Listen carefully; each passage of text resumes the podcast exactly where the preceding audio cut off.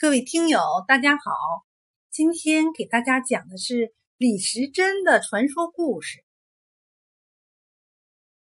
有一天，有一个病人高烧不出汗，头痛的厉害，请李时珍去诊断。李时珍赶到他家，茶不喝，水不饮，就坐在病人床沿上切脉看病。他诊断病人患的是伤风病，首先应该发汗，于是他就叫病人在药抓回来之前，先煎些生姜水喝，然后裹紧被子睡一觉，出出汗，病就会减轻。李时珍开好处方，准备走了。病人问他：“伤风病能不能吃鱼？”李时珍一抬头。看见病人家里挂着一条乌鲤鱼，就笑着说：“用生姜煮乌鲤鱼吃无妨，只要发了汗就行。”李时珍辞别了伤风病人，就到别处去诊病。等他忙了半天，回到家里，刚坐在板凳上，病人的儿子就喘着粗气赶来说。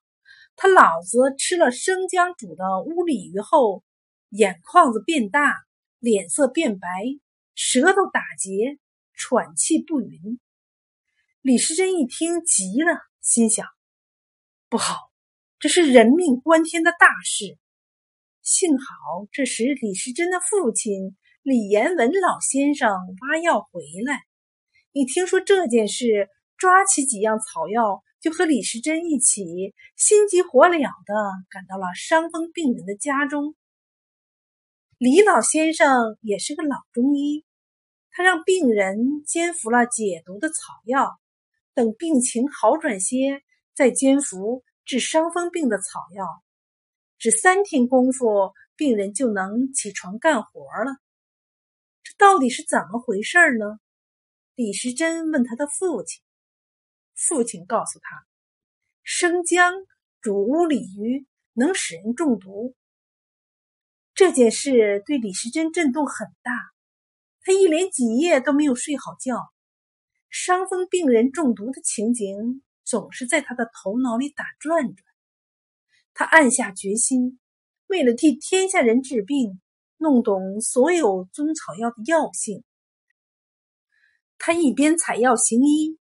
一边四处求拜名师，功夫不负苦心人。他后来终于成了医圣，写出了《本草纲目》。